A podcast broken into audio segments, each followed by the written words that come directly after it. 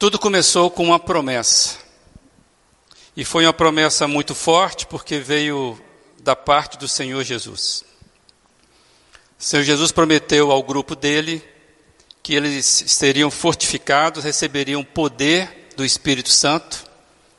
Mesmo ele indo assunto ao céu, ele prometeu: fiquem em Jerusalém, vocês vão receber poder. Isso acontece 50 dias depois da Páscoa, no Pentecoste, na festa do Pentecoste, o Espírito Santo é derramado de forma palpável, visível, para testemunho de todos que a promessa de Jesus estava sendo cumprida. Amados, ali nasceu a igreja. Historicamente, a igreja nasce ali. Na mente e no coração de Deus, a igreja já tinha sido idealizada, planejada, mas a igreja nasce ali.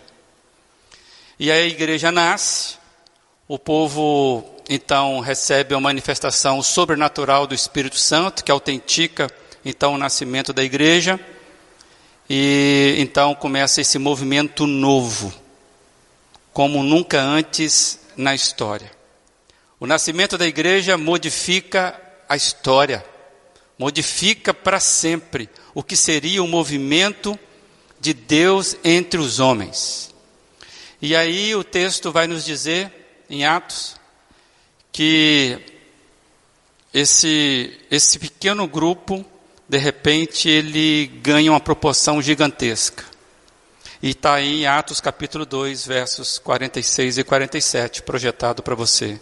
Todos os dias continuavam a reunir-se no pátio do templo, partiam o pão em suas casas, e juntos participavam das refeições com alegria e sinceridade de coração, louvando a Deus e tendo a simpatia de todo o povo.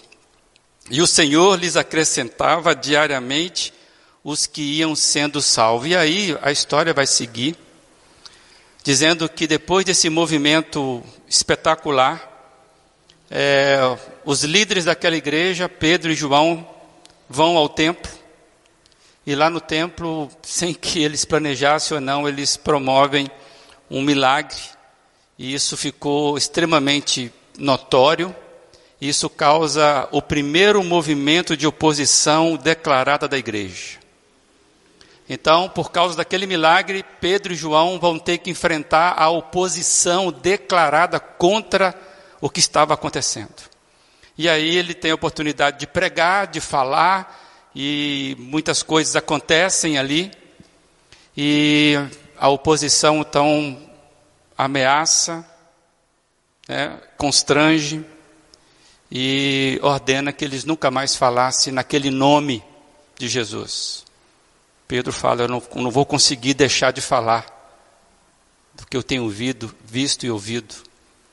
E depois de ameaçado, eles são dispensados. E aí, para onde que eles voltam? Eles voltam para esse grupo que nós acabamos de ler aqui. Esse grupo que se reunia com alegria, esse grupo que tinha manifestação sobrenatural do Espírito Santo. Eles resolvem voltar para esse grupo e contam para esse grupo o que tinha acontecido. E aí eu quero ler com você Atos 4, 24, que é o, o contexto desse momento. Então o grupo, ouvindo isso, levantaram junto a voz a Deus, dizendo: Ó soberano, tu fizeste o céu e a terra, o mar e tudo que neles há 29. Agora, Senhor, considera as ameaças deles e capacita os teus servos para anunciarem a tua palavra corajosamente. Estende a tua mão para curar e realizar sinais e maravilhas por meio do nome do teu santo servo Jesus. Depois de orarem, tremeu o lugar em que estavam reunidos. Todos ficaram cheios do Espírito Santo e anunciavam corajosamente a palavra de Deus. Da multidão dos que creram, uma era a mente e um coração. Ninguém considerava unicamente a sua, sua coisa alguma que possuísse, mas compartilhavam tudo o que tinham. Com grande poder, os apóstolos continuavam a testemunhar da ressurreição do Senhor Jesus e grandiosa graça estava sobre eles, sobre todos eles.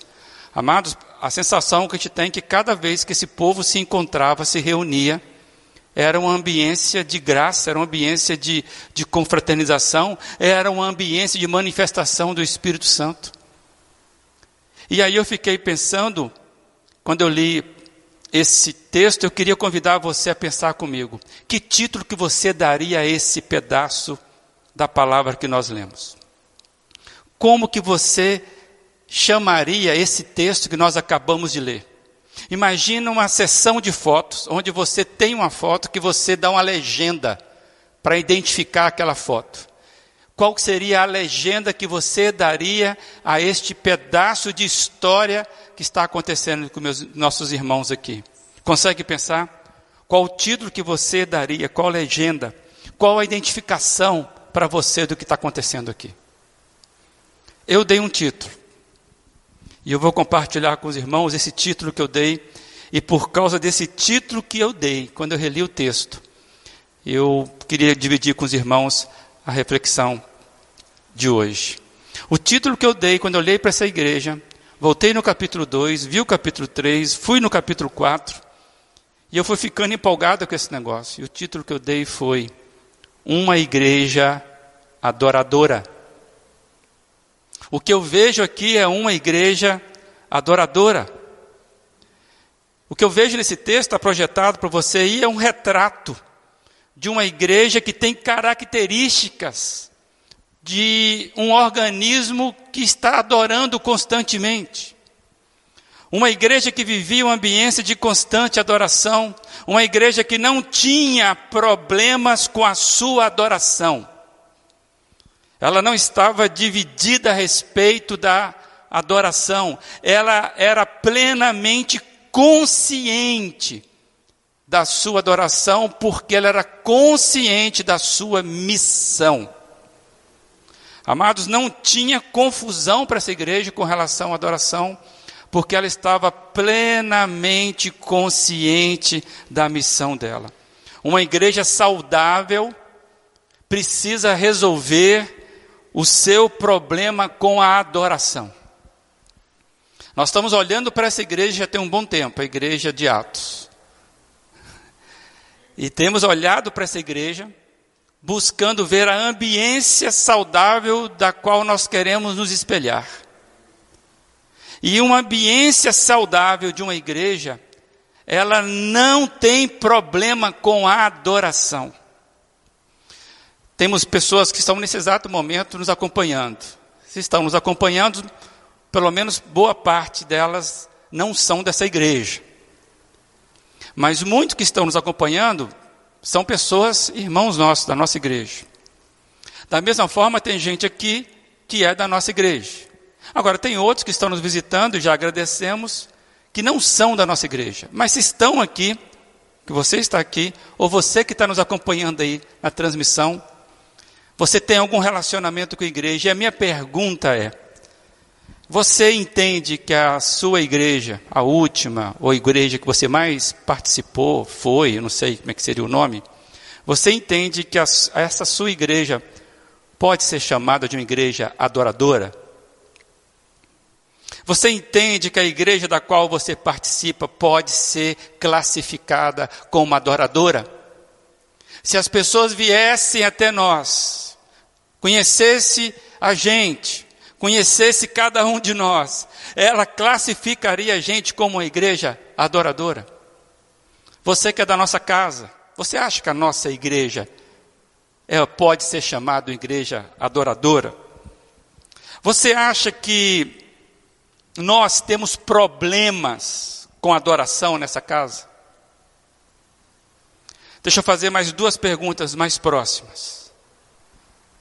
Você tem problema com adoração? E mais, você é um adorador? Porque nós não podemos dar títulos para a igreja da qual nós somos, se a gente mesmo não está consciente do que seja a adoração. Precisamos resolver esse problema. E eu entendo que há muita confusão na adoração hoje em dia. é, no aspecto do entendimento e da vivência. Isso eu, eu falo a partir da igreja, de dentro da igreja, pois adoração é problema de igreja. Adoração é assunto de igreja. E eu acho que tem muita confusão. Por exemplo, tem muita gente que acha que adoração é um evento. Tem pessoas que acham que adoração é um encontro de louvor e música. É aquele movimento criado para dar liberdade, liberdade ao máximo para que então, naquela ambiência, naquele evento, com total liberdade, então aconteça a adoração. Então tem muita gente que pensa que a adoração é um evento. Também percebo que tem muita gente que acha que a adoração é um programa. Um programa bem montado, organizado, regulado com os ingredientes certos, na sequência correta, na sequência certa. Tem gente que entende que a adoração é uma liturgia de culto centrado, preocupado com os fatores ordenadores do culto, ou seja, dentro de uma visão teológica de culto. Tem gente que entende que a adoração é um programa. Outros entendem que adoração é a ambiência, é performance é a atmosfera que é regida para que aconteça as sensações. Tem gente que entende que adoração é a ambiência promovida para as sensações. Aquele momento propício ou momentos propícios para sentir o toque do Espírito Santo. E aí, as, essa ambiência fica centrada nas minhas emoções. Eu, to, eu me torno o centro, porque se eu não sentir, não houve adoração. Então tem muita gente achando que a adoração é a ambiência. Outros ainda acham que a adoração é um ritual é o local, é, é algo fora, é algo externo, é algo que se vai buscar. Eu estou indo naquele local para adorar ou buscar a adoração, ou a experiência da adoração.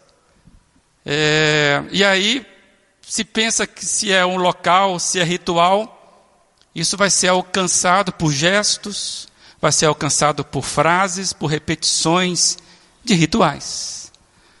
Amados, eu vejo, eu vejo isso com muita preocupação. E talvez você vai, vai concordar comigo. Por exemplo, eu me lembro aqui de algumas chamadas. A gente que é de igreja está é, cansado de ver isso. Eu vejo chamadas do tipo assim: venha para a maior noite de adoração. São chamadas que a gente a gente recebe. E aí, para garantir que vai ser a, a maior noite da adoração, os promotores querem nos convencer pela participação de levitas consagrados, pregadores cheios de unção, e aí pessoas preparadas, devidamente qualificadas para garantir que haja um encontro, naquele encontro, de fato, o que foi chamado a maior noite de adoração. Aí é tocar, cantar, dançar, ministrar, palavra muito usada. Vocês já ouviram muito isso, né? Eu vou ministrar sobre um outro, vou ministrar sobre a pessoa. Então é cantar, tocar, ministrar. Aí os levitas responsáveis, os e aí, amados, a gente vai até a exaustão para que de fato sinta-se que houve uma adoração. É por causa disso, amados, que eu penso que muitos limitam hoje em dia, e eu estou falando para a igreja, Muitos limitam hoje a adoração a estes eventos, a estes movimentos, a estes programas. É, é um entendimento muito atrelado ao louvor ou da liberdade de louvar. Para muitos é inimaginável pensar, falar em adoração sem a presença de música. De tão atrelado que isso está. Eu já contei aqui a entrevista de alguém que eu ouvi, uma personalidade bem conhecida no Brasil.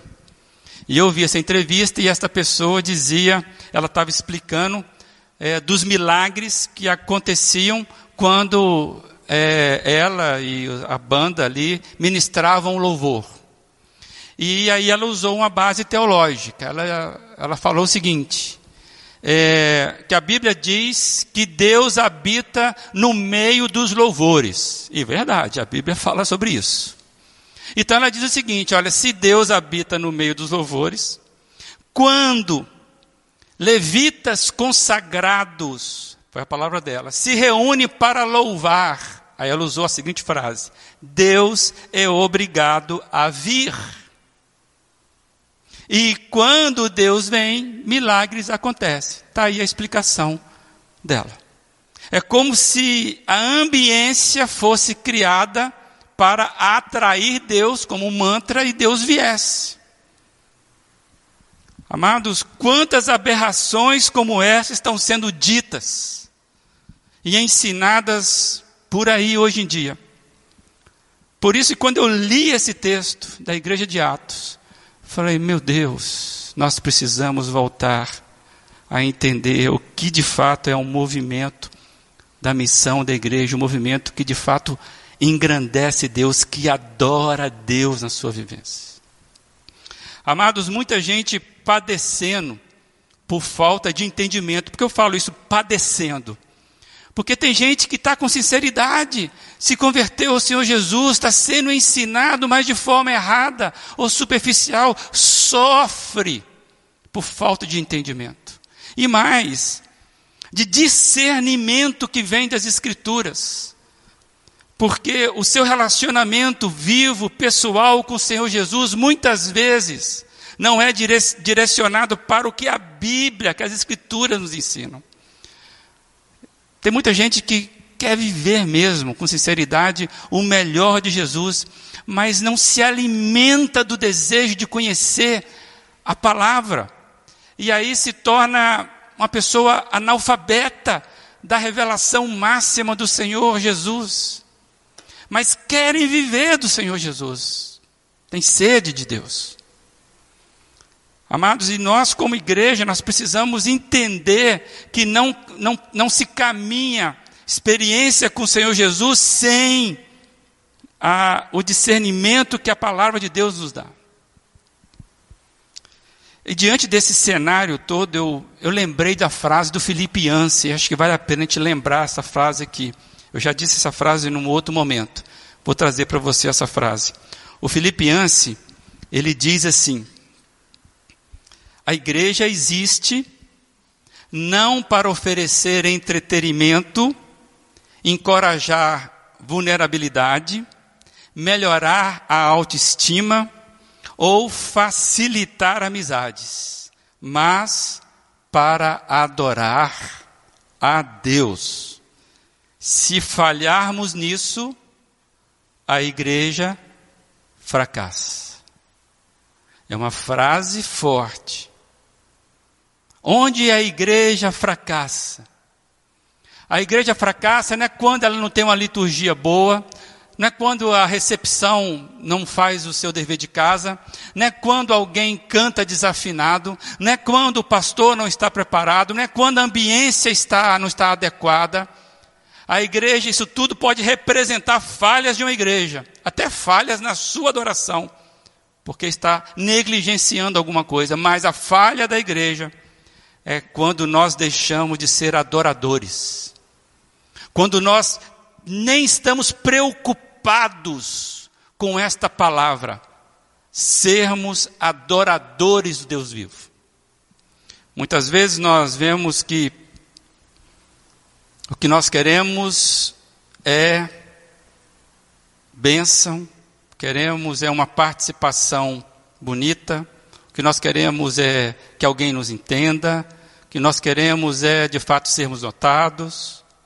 Muitas vezes nós enchemos os nossos templos e não estamos lembrados que a principal tarefa de quem é igreja é adorar o Senhor Jesus na beleza do, teu, do ser, esse ser maravilhoso.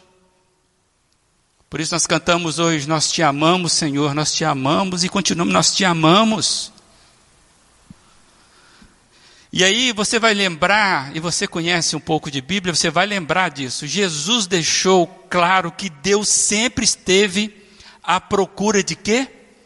À procura de verdadeiros adoradores. Está lá em João 4, naquela conversa que ele tem com aquela mulher samaritana, que estava confusa com relação à adoração, ela tinha problemas com relação à adoração, e Jesus vem e fala para ela: Deus está à procura de verdadeiros adoradores.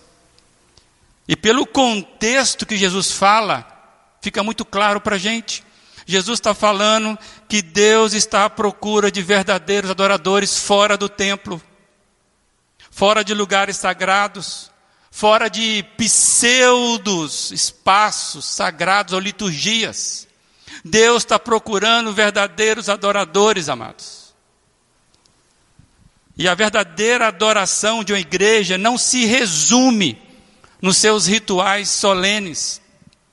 A verdadeira adoração de uma igreja é quando ela se pauta de forma radical e consciente. Eu quero chamar a atenção para isso consciente das multiformes graças ou dos aspectos da sua missão e razão de existir.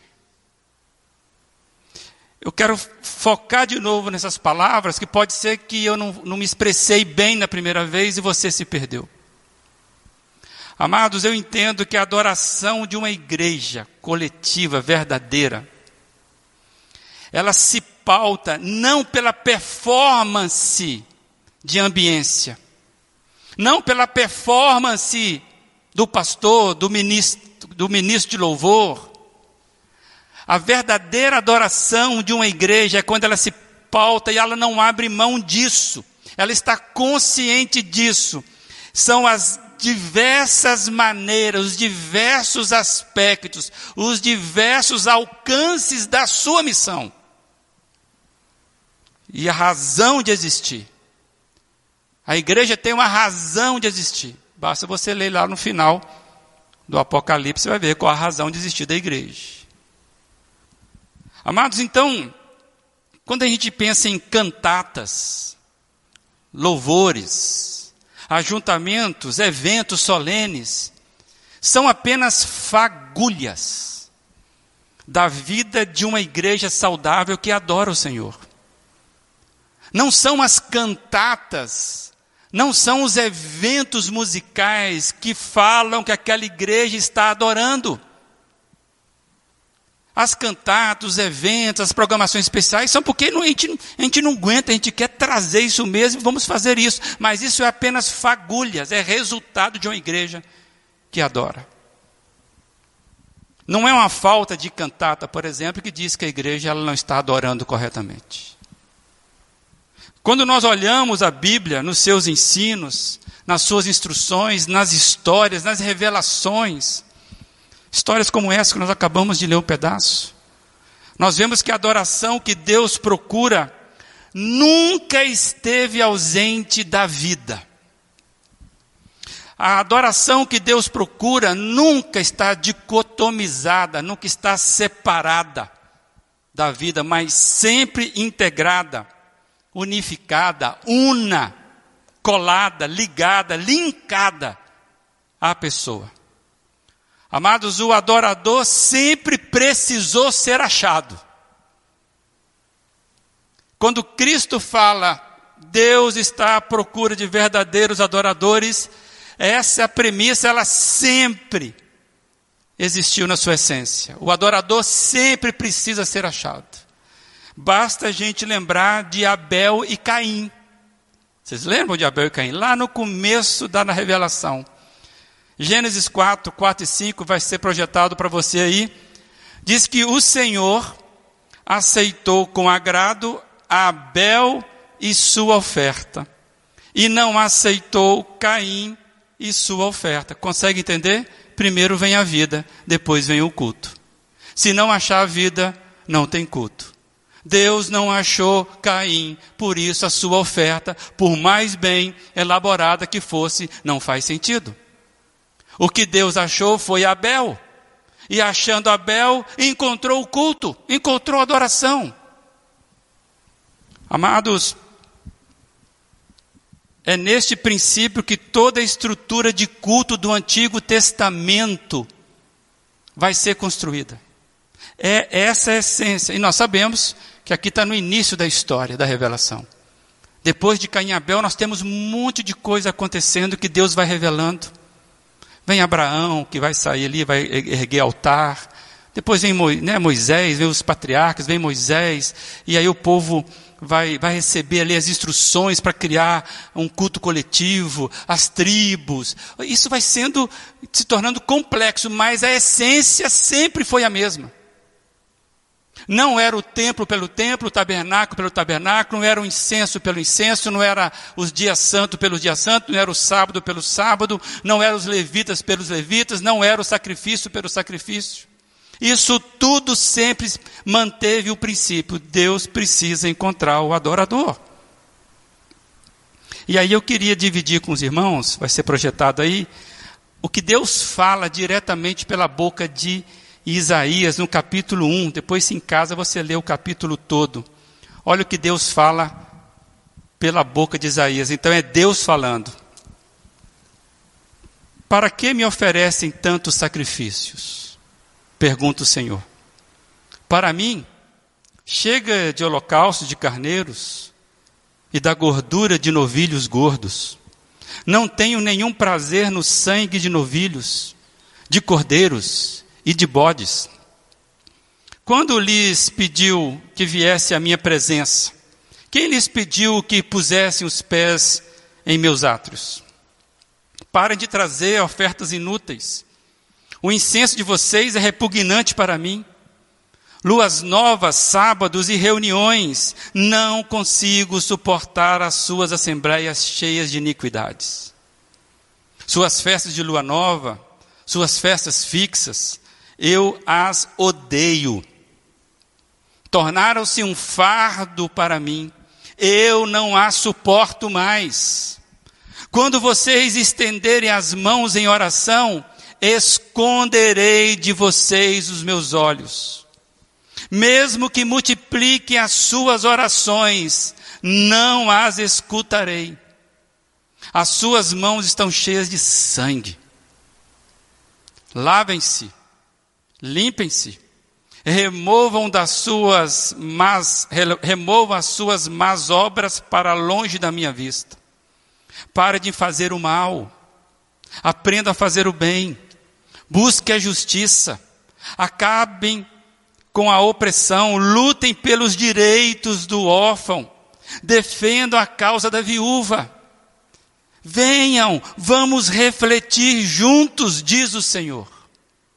Embora os seus pecados sejam vermelhos como escarlate, eles se tornarão brancos como a neve. Embora sejam rubros como a púrpura, como a lã se tornarão, se vocês estiverem dispostos a obedecer.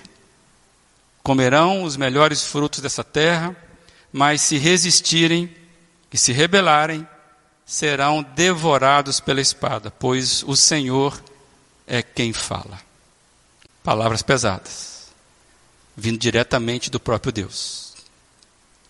Amados, que o Senhor tenha misericórdia de nós, o povo dele hoje. Porque, amados, o princípio continua valendo. O princípio não acabou. Deus está à procura de verdadeiros adoradores. O que eu acho lindo nesse texto, pesado, né, mas eu acho uma coisa linda nesse texto. Verso 18. O verso 18 diz assim: Venham, vamos refletir juntos, diz o Senhor. Refletir juntos. Aí ele vai dizer: olha, nessa reflexão, vocês vão ver que, entendendo isso, interessa o pecado de vocês, vocês vão confessar e eu vou limpar o pecado de vocês. Mas vamos refletir juntos. O Senhor convidando para reflexão. Amados, é tempo da igreja refletir sobre ela. Sobre se nós estamos sendo achados como adoradores verdadeiros. Se somos uma igreja adoradora. Os irmãos sabem que quem procura adoração a qualquer custo é o inimigo. O inimigo ele está procurando adoração, tanto é que ele se disfarça de um monte de coisa, não interessa, ele, ele quer receber adoração, nem que seja de forma antiética. Deus não está atrás de adoração, ele está atrás de adoradores. Sempre é com pessoa. Amados, e o convite é nós refletirmos juntos com o Senhor. Vamos refletir com o Senhor? E eu vou projetar aí, uma, uma, uma, são três frases pequenas. Eu queria que você pensasse que quando a gente olha para esse texto de Isaías, o senso de santidade caminha com um altar. Olha se não é, limpem. Por que, que vocês estão vindo com a, com, com, a, com a roupa suja, no sentido de coração? Limpem-se. Vocês estão com as mãos sujas. Amados, o senso de santidade caminha com adoração, não é de qualquer jeito e nunca foi de qualquer jeito. A gente vê que a prática da justiça caminha com o altar. Olha, vão atrás das causas daqueles que estão oprimidos, não vira as costas, não bate palma para aquele que pratica injustiça, não sejam injustos nas suas relações porque a prática de justiça caminha com o altar. E aí a gente vê que esse princípio que está em toda a Bíblia, a obediência é o caminho do altar. A obediência é o caminho do altar. Se a igreja não for obediente ao seu mestre, jogou tudo fora. Esquece sacrifício, esquece templo, esquece festas é, espirituais, esquece dízimo, esquece o que for. Perdemos tudo. Só tem um tipo de gente que pode adorar o Senhor Jesus. Esse tipo de gente se chama igreja. Então, amados, eu fiquei pensando, vamos refletir juntos junto com o Senhor. E eu fiquei inclinado a pensar que não é só na subjetividade. Porque a ideia que tem é que a adoração está na subjetividade. Eu sinto, eu senti, eu. Não é. Não é só subjetividade, mas entra na objetividade, porque tem a ver com obediência, tem a ver com arrependimento, com confissão e abandono de pecados, especialmente os pecados de estimação. Amados, não é só subjetividade, não é só aclamação, mas é clamor, é súplica, é rosto em terra, joelhos dobrados. Amados, não é só no templo, no ajuntamento coletivo, mas no silêncio do quarto, quando o suspiro solitário está desnudo diante de Deus. Não adianta nós entrarmos aqui nesse salão, iluminado, bonito, termos a melhor estrutura de música, de louvor, de pregador, de sistema. Se nós não subimos essa escada motivados pelo joelho do quarto. Muitos de nós achamos que nós somos os espectadores, que nós somos, viemos aqui para consumir uma, uma boa ambiência, uma boa preleção, um bom momento de relax. Amados, Deus continua procurando adoradores. Aqui, mas especialmente fora daqui. Não é só vir para se alegrar. mas, vi, mas sair para servir aos que aqueles que o Pai nos mostrar. A própria palavra igreja significa isso, aqueles que se reúnem para sair, para ir. Por isso que a missão da igreja é ir por todo o mundo. Amados, então não é só subjetividade, não é só aclamação, não é só no templo, não é só vir para se alegrar, para ter sensações boas. E quando eu olho para aquela igreja de Atos, eu começo a perceber isso, que a alegria era fruto, que a vontade de estar junto era fruto, que os milagres eram frutos, que as curas eram frutos.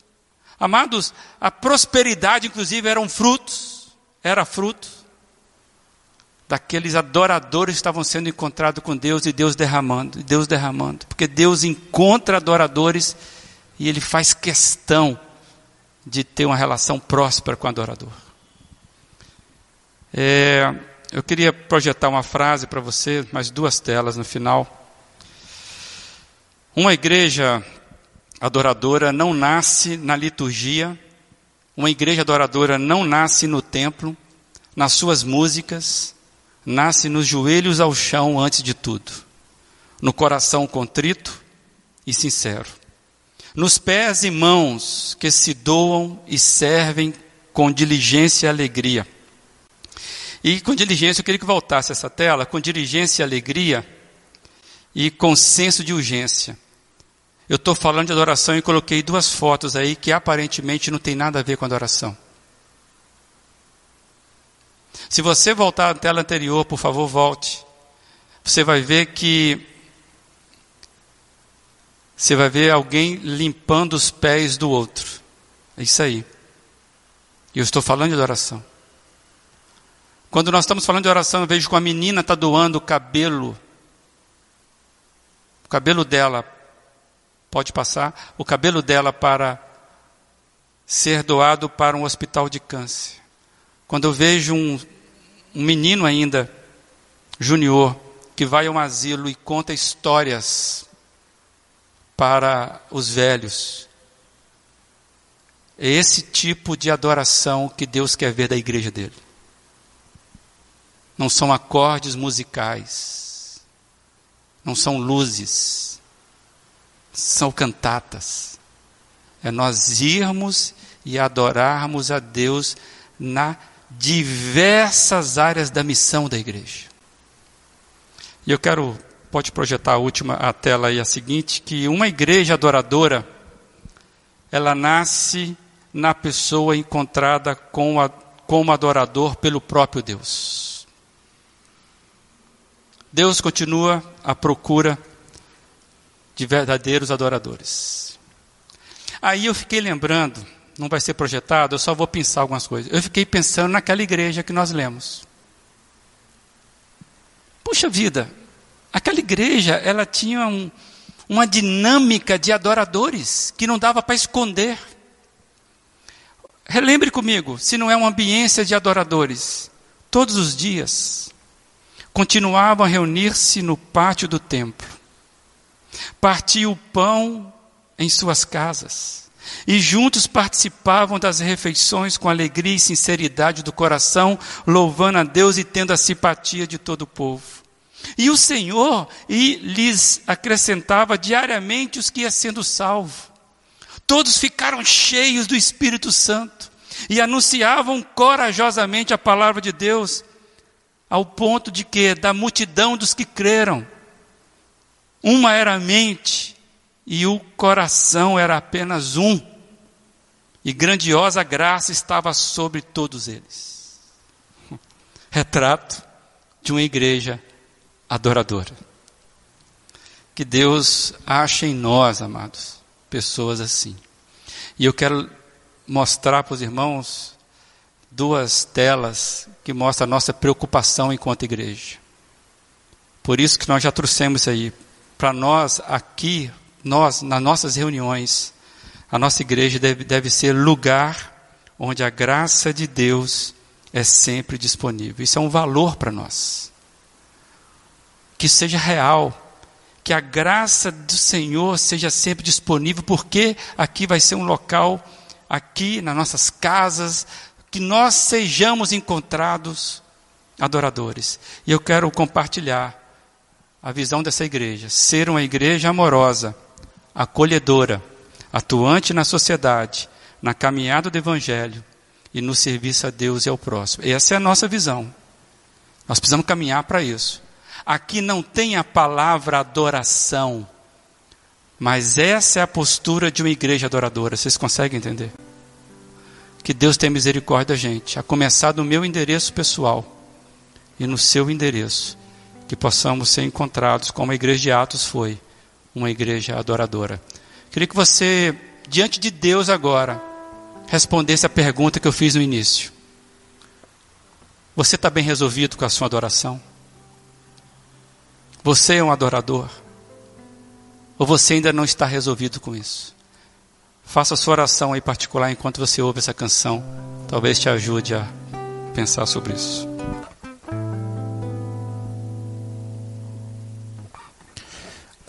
Antes de agir, antes de falar,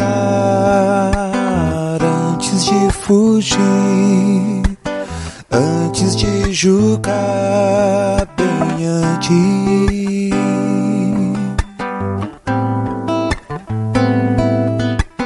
Antes de partir, antes de calar, saber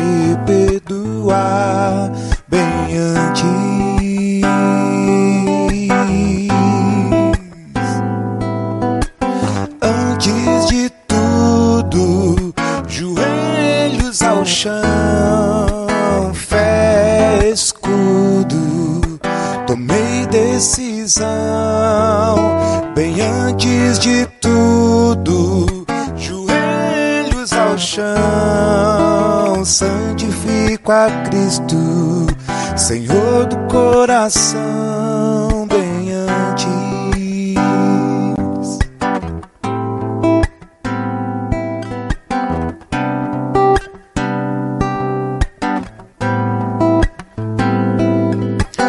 Antes de sair, antes de comprar, antes de servir, saber confiar bem antes.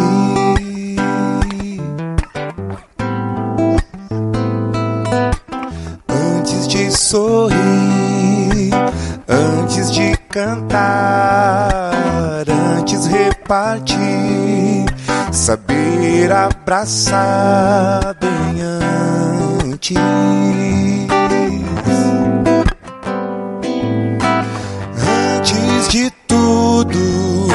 Joelhos ao chão, fé, escudo, tomei decisão.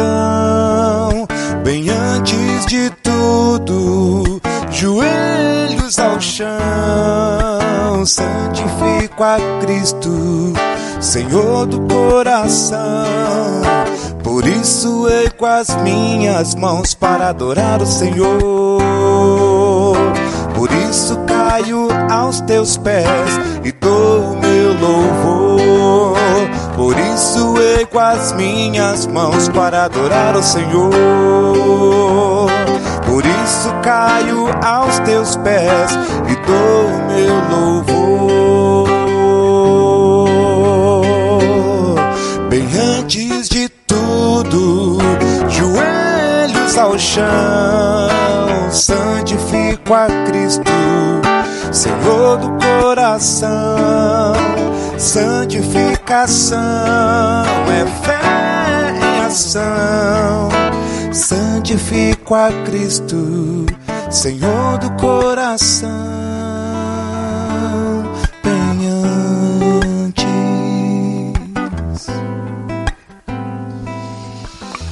Deus amado, essa é a nossa oração nesse momento. Que o Senhor não se canse de nós. Que Teu Espírito Santo venha, Deus, trabalhar no nosso meio. Nós queremos ser achados pelo Senhor. como verdadeiros adoradores. Deus, que a minha vida, a vida dos meus amados, a vida desta igreja, possa, Deus, estar nos teus caminhos. Que o caminho do altar, ó Deus, possa ser aquele que o Senhor está nos convencendo de das mudanças que nós precisamos fazer. Deus amado, ajuda-nos em nome de Jesus Cristo. Amém.